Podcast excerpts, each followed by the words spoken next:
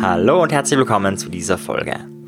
Heute soll es wieder mal um deinen Körper gehen. Wie kannst du deinen Körper nutzen, um dich selbst zu beeinflussen und auch um andere zu beeinflussen. Also wir werden es ein bisschen ableiten vorher, wie wirkt der Körper auf andere oder bestimmte Gestiken, bestimmte Mimiken, wie wirkt es nach Studien auf andere Menschen, was beeinflusst diese Menschen und dann umgekehrt werden wir das für uns selbst nutzen.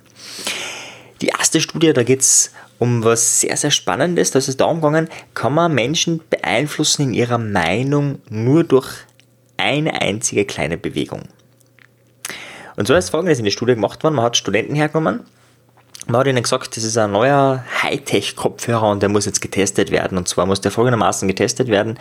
Es werden mehrere Gruppen machen und in einer Gruppe war sozusagen der Test ganz einfach. Das war die Kontrollgruppe, die einfach den Kopfhörer aufsetzen sollen und dann halt bewerten sollen, wie gut ist der Kopfhörer.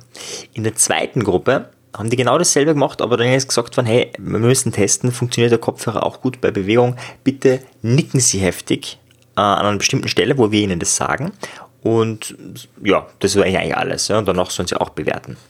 Und die dritte Gruppe ist genau dasselbe gesagt worden, nur dass sie nicht nicken sollen, nur das, sondern dass sie den Kopf schütteln sollen. Also von der von der Bedeutung, zumindest in, im Westen, wäre das das klassische Nein und das andere das klassische Ja.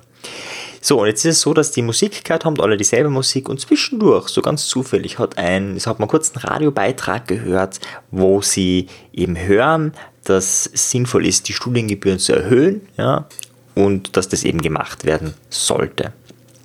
Ja, statt, was nicht, 570 Dollar, glaube ich, waren es sonst irgendwie 750 Dollar sein pro Semester. Und genau an dieser Stelle, also kurz bevor dieser Radiomotorator das sagt, werden sie eben gebeten zu nicken, den Kopf zu schütteln oder die eine Gruppe eben gar nichts. Das ist die Kontrollgruppe.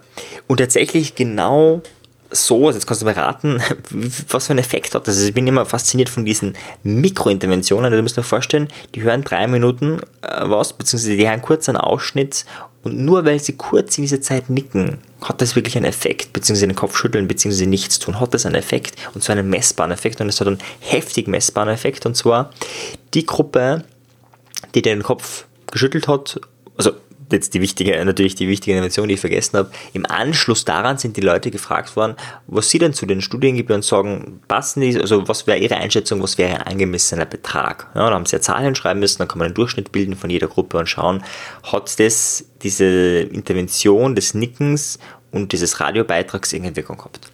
Und tatsächlich die Kontrollgruppe war sie eigentlich, das, was sie mir bisher zahlen, die 570, äh, oder ja, 570 waren es, glaube ich, ist okay, passt ja, ist nicht weiter verwunderlich, ähm, dass man sich von, dass sich Studenten von so einem Radiomoderatorenbeitrag nicht gleich beeinflussen lassen. Jetzt wird das Spannende, die, die genickt haben, tatsächlich haben etwa 100 Dollar mehr angegeben als die Kontrollgruppe. 100 Dollar. Auf einmal, nur weil sie genickt haben, das wäre jetzt die Interpretation der Studie, weil sie genickt haben, haben sie dieses, was sie gerade gehört haben, positiver aufgenommen und dadurch haben sie das, diese Aussage sozusagen eher für wahr ähm, gehalten und deswegen eine höhere Zahl hingeschrieben. Umgekehrt, ähm, die, die den Kopf geschüttelt haben, waren sie sogar einig darin, oder im Durchschnitt kann man sagen, dass, das, dass die Studiengebühren herabgesenkt werden sollten. Das heißt, die Aussage es sozusagen ins Negative verkehrt, wenn du den Kopf schüttelst. Das heißt, nur das Kopfnicken oder das Kopfschütteln bewirkt innere Zustimmung oder Ablehnung. Jetzt könnte man natürlich kritisch meinen, okay, kann man da wirklich die Massen beeinflussen? Weil es könnte ja zwar sein, dass die das angeben, aber dann, wenn sie sich zum Beispiel freiwillig entscheiden könnten, dann würden ja alle den niedrigeren Betrag wählen. Das ist immer ein bisschen schwierig bei diesen Studien. Ja, wie, wie schaut es in der Praxis Relevanz aus? Okay, kurzfristig ist die Meinung beeinflussbar. Was wäre, wenn man sie am nächsten Tag, in der nächsten Woche fragen würde? Ja? Und da muss man kritisch bleiben. Es ist immer die Frage, wie wirksam ist es wirklich. Aber gehen wir nochmal weiter im Bereich der Fremdbeeinflussung und das ist ein sehr praktisches Beispiel. Man kann Studien einerseits so designen, dass man es einfach im, im Labor funktioniert, das ist ein, ein klassisches Experiment, oder man kann Studien machen, die praktisch draußen, also die externe Validität mehr untersuchen, nämlich im echten realen Leben.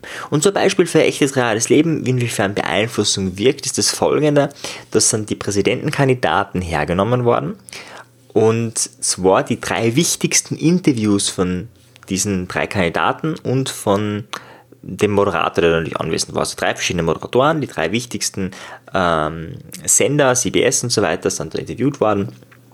Ähm, also sind, sind da dabei gewesen. Und es war folgende Studienidee, also das praktisch war eine Woche vor Wahlkampf. Reagan war da dabei zum Beispiel. Und dann ist untersucht worden, hat das einen Einfluss, wie die Moderatoren mit den Teilnehmern reden. Jetzt erstens mal war es so, dass bei allen drei Sendern, also bei zwei von den drei Sendern es so war, dass praktisch kein Unterschied war.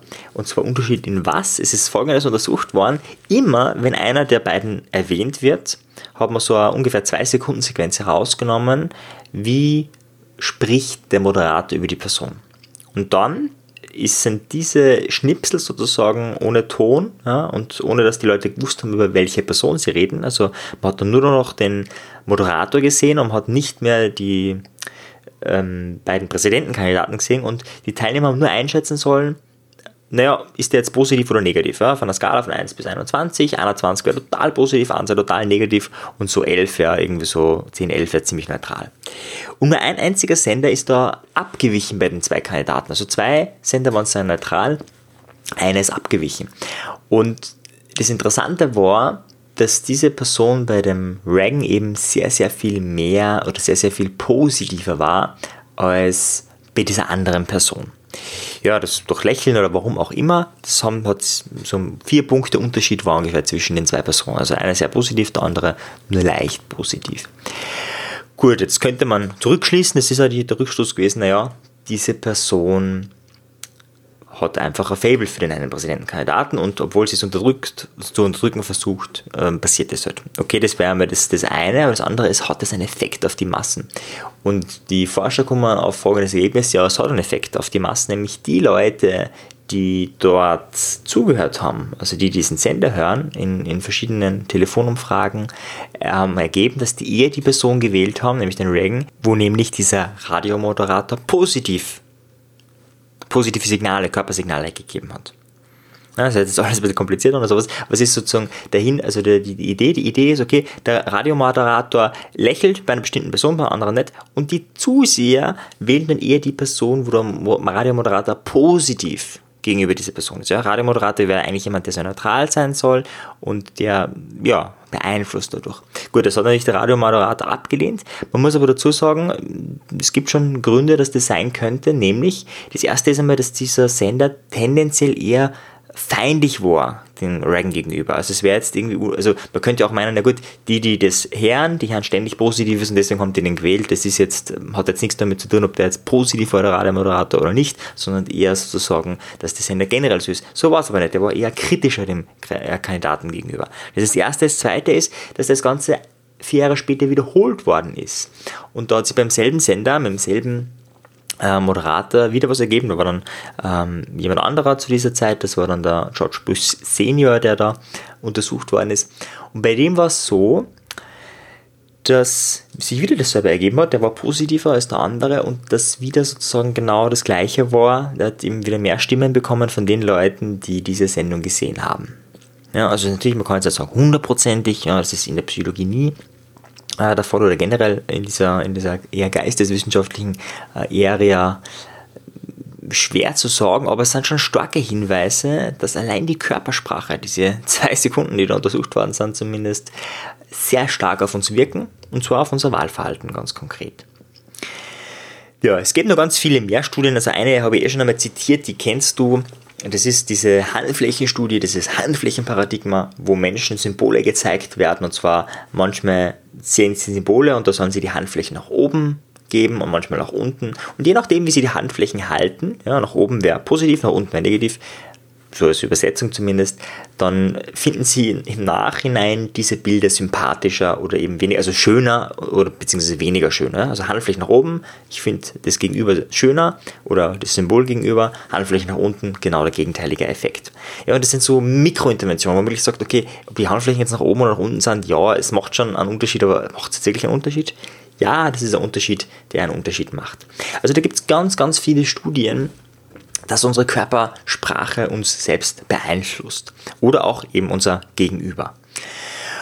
Und jetzt für die Selbstbeeinflussung, also unser Thema, natürlich, man könnte also in der Fremdbeeinflussung, da gibt es wahnsinnig viel spannende Muster. Ja, also ein Beispiel zu nennen als Trainer, was kann man machen als Trainer, um eine Zustimmung für ein Thema zu bekommen? Und das könnte auch eine Zustimmung sein für etwas, was du unterrichtest, ja, etwas, was hm, vielleicht kritisch gesehen wird oder vielleicht auch etwas, was einfach sozusagen leichter ähm, als Hypothese mehr angenommen werden soll von der Gruppe, einfach damit sie das dann ausprobieren. Ja. Stell dir vor, du unterrichtest irgendein Kommunikationsmodell und du willst einfach einmal, das ist vielleicht irgendwas ganz was Neues, was ganz was Fancyes, was Unbekanntes und du willst einfach erst einmal ein bisschen Zustimmung bekommen, unbewusst zumindest, damit die Leute es einfach ausprobieren, dieses Modell zu üben und dann kann man immer nur kritisch reflektieren, aber erst einmal die Leute ins Tun bringen. Gehen wir davon aus, das wäre deine Idee, dann wäre es ja möglich, dass du als Trainer zu einer bestimmten Zeit einfach nickst. Du erklärst es und sagst, ja, bei dem Modell ist es so und so und in dem Moment nickst du. Na, ganz leicht, ganz unwillkürlich. Das wäre zum Beispiel so ein Muster der Beeinflussung, was Trainer und Rhetoriker tun, also nicht alle, aber zumindest die, die gut in NLP ausgebildet sind und die ja, einfach sich dann Know-how angeeignet haben.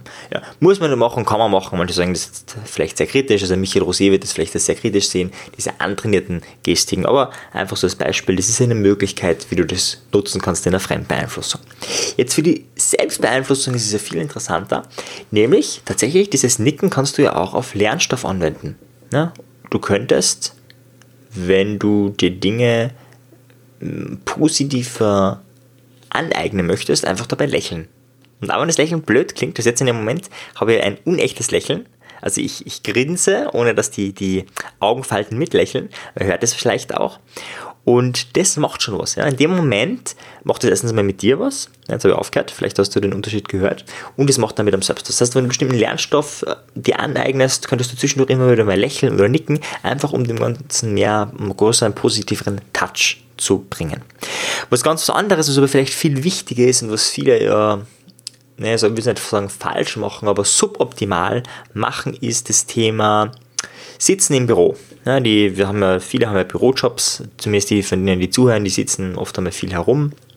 Ja, manche sind viel im Außendienst, das ist dann eh schon sehr gesund, aber viele sitzen vielleicht in einem Auto und aber gerade im Büro vorm, vorm Rechner, da sitzen die Leute und dann im schlimmsten Fall sehr gebückt. Ja, es gibt ja diese, kannst du im Internet einmal schauen, diese Regel, wie sollte man optimal vor dem PC sitzen, ja, damit du möglichst gerade sitzt. Ja, dieser, dieser bestimmte Gradwinkel von Augen zu ähm, zum Bildschirm und dass die Handflächen eben abgelegt sind, also äh, zumindest in 90 Grad Winkel abgelegt werden könnten, wenn man sie knickt und so weiter und so weiter. Also besser schaust du einfach ein Bild an. Das ist jetzt eher kompliziert zu beschreiben.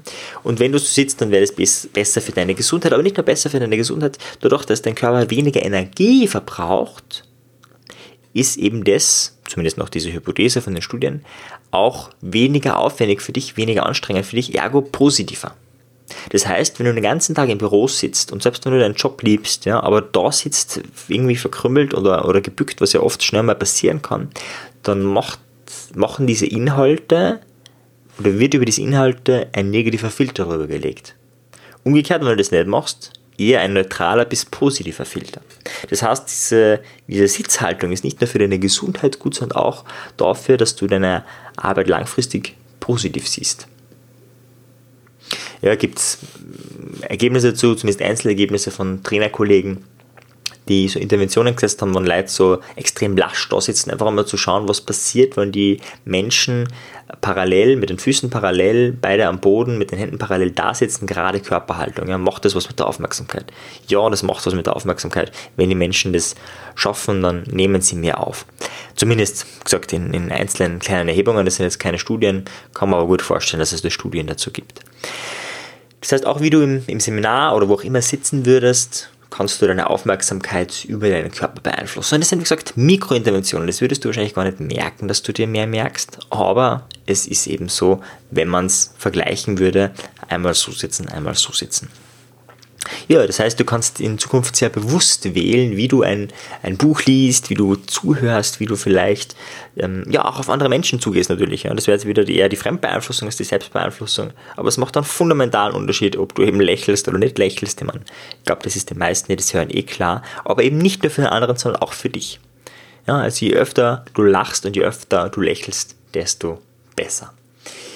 Ja, in diesem Sinne, viel Spaß beim Ausprobieren. Überleg dir vielleicht ein paar Dinge, die man körperlich machen könnte, die positiv wirken auf das, was du gerade tust. ich habe jetzt den Bereich Lernen ein bisschen exerziert, aber vielleicht gibt es ja noch ganz andere Bereiche, wo du sagst, hey, wenn man da diese und jene Körperbewegung macht, dann wirkt sich das positiv auf das Ergebnis aus.